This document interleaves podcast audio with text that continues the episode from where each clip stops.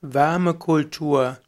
Wärmekultur ist eine Lehre, die entwickelt wurde von einem Naturarzt namens Dr. Med Wilhelm Winch.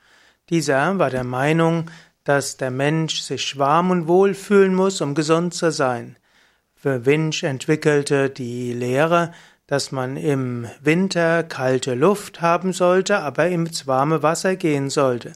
Im Sommer hätte man warme Luft und müsse das kalte Wasser äh, letztlich genießen. Also im Sommer kalt duschen und im Winter warm duschen und im Winter in die kalte Luft gehen und im Sommer in die warme Luft.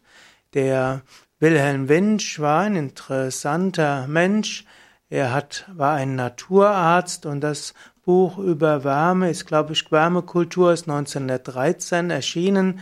Er war auch ein Vegetarier, er hatte einige Schriften geschrieben und gehört so zu den Naturärzten und auch den Wegbereiter der Naturheilkunde, der Lebensreform, des Vegetarismus, auch der Vollwerternährung.